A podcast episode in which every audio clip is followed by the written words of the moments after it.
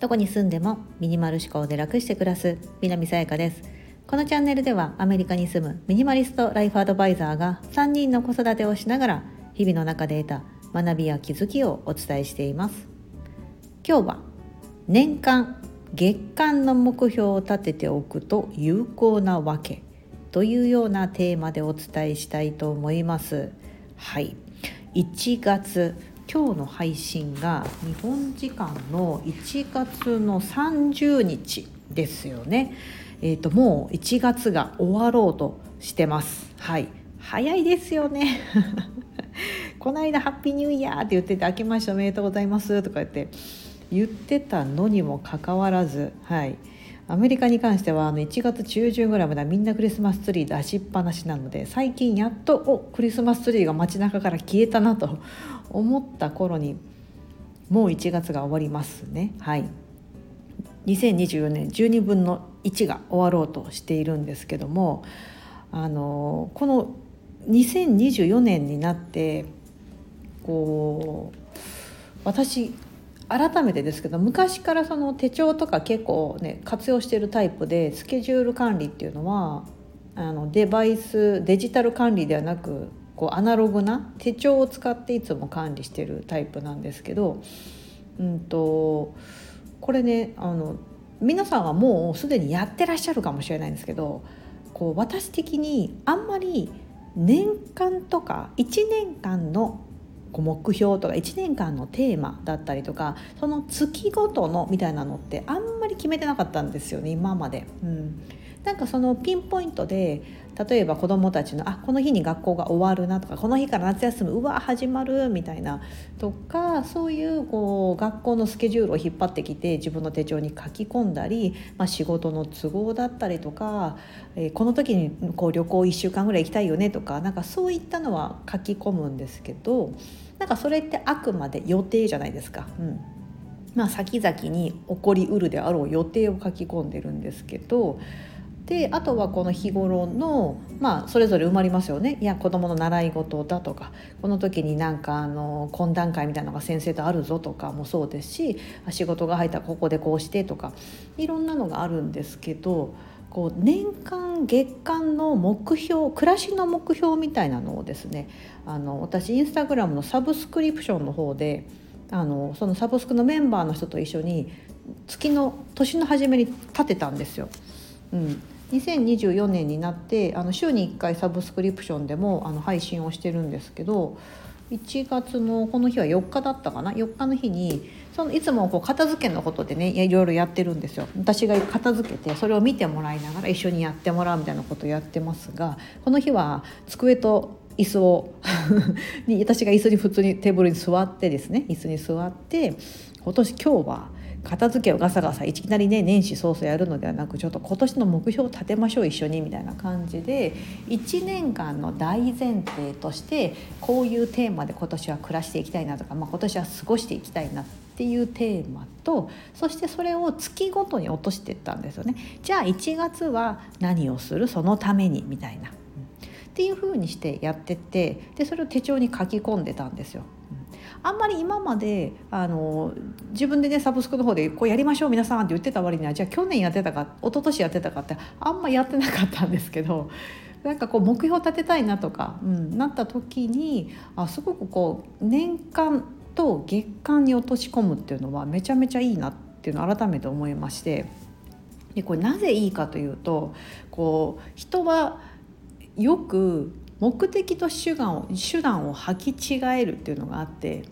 要はこう人生の目的があった上での手段になるじゃないですか。なんですけどもその手段が目的になってることが多々多々あるはずなんですよ。うん、何々するっていうことがもうなんかその目標になってるというか、うん、いつからいつからまで旅行に行くみたいなそれがなんかこう目的になっ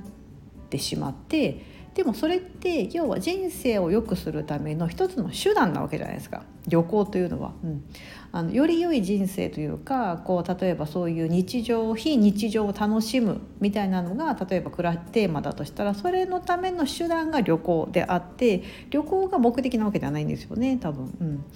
目まああのまあ、そのためにどうするかとかあると思うんですけどお金をねとかね旅行費をとかスケジュール管理がとかあると思うんですけどなんかそういうのをこう履き違えないためにも年間とその月間みたいなのは結構大きいじゃないですか。月間といえども、まあ、大体30日ぐらい月ごとにあるので、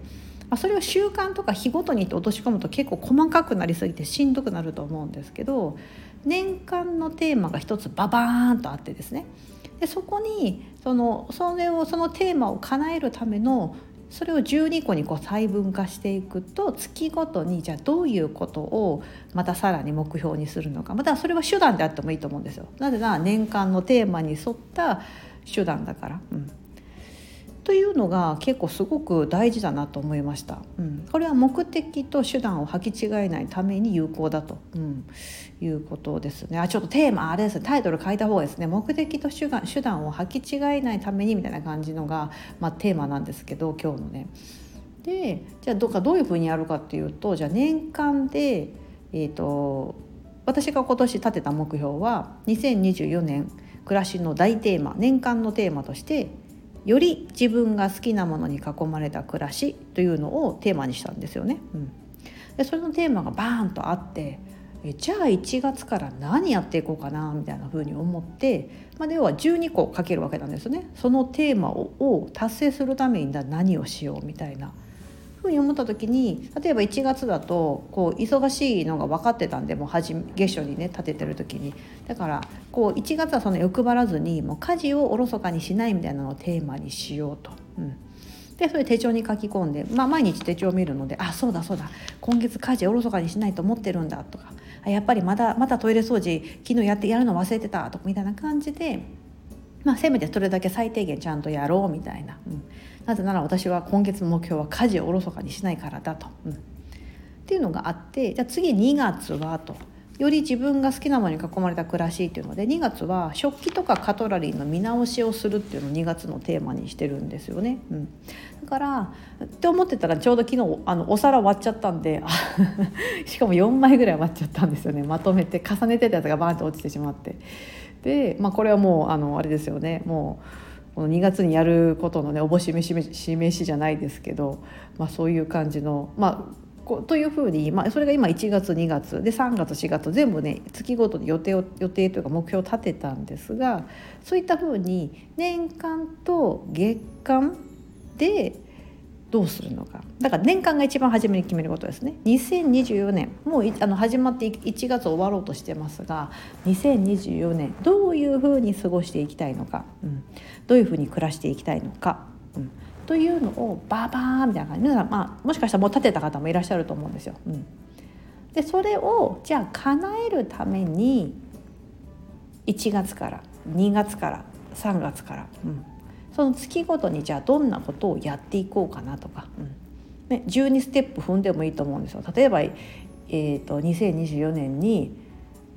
5キロ。今年中に5キロ痩せるぞとかだったりするとそうすると1月で、まあ、0.5キロとかでいいわけですよね。うん、0.5キロでも多いぐらいかな。多いぐらいですよね普通に割ると。でもなんかそういうふうにしてこう0.5キロ1月中に0.5キロ痩せるみたいな。